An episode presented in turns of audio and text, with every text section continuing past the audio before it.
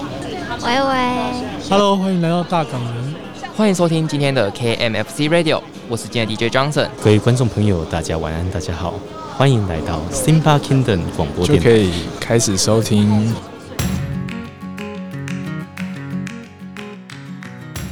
Hello Hello，欢迎来到大港人南回归线的展览活动。前阵子啊，小 P 和威廉呢、我们两个受邀去参加了大港人南回归线的展览。于是，秉持着推广的初衷，我们就带了录音的器材到现场，让大家来体验录音。也因此，录到了一些有趣的即兴访谈，分享给大家。当然啊，因为在展场当中录音，所以难免会有一些杂音和旁边人说话的声音。那废话不多说，就让我们来听听这一次的即兴访谈，感受现场的热闹程度吧。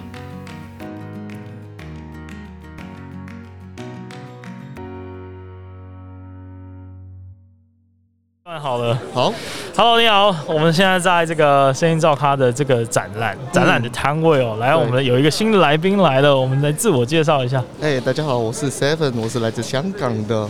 哇，来自香港，大家对香港应该就是很好奇。哎、其实你的声音也蛮好听的，哎我声音真的是不是盖的，超好听。 其实您的声音也还不错，哎，是吗？是对吗对对对对对，感觉你是很会唱歌的，不会啦，可不可以来一段？没 什么。哦，哎、那我我可以问一下，啊就是为什么嗯你嘿们会搬？